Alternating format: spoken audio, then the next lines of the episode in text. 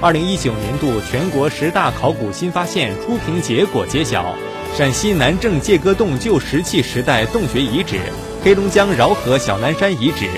浙江义乌桥头遗址等二十个项目入围中评。此次入围的二十项考古发现来自十四个省、直辖市和自治区，陕西省目前入围项目最多，共有三个。此外，黑龙江、浙江、山东、河南各有两项入围中评。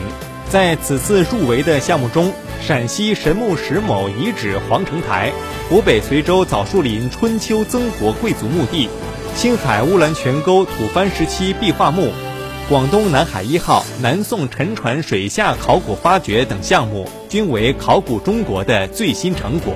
在中华文明起源和形成、陆上和海上丝绸之路的研究方面具有重大意义。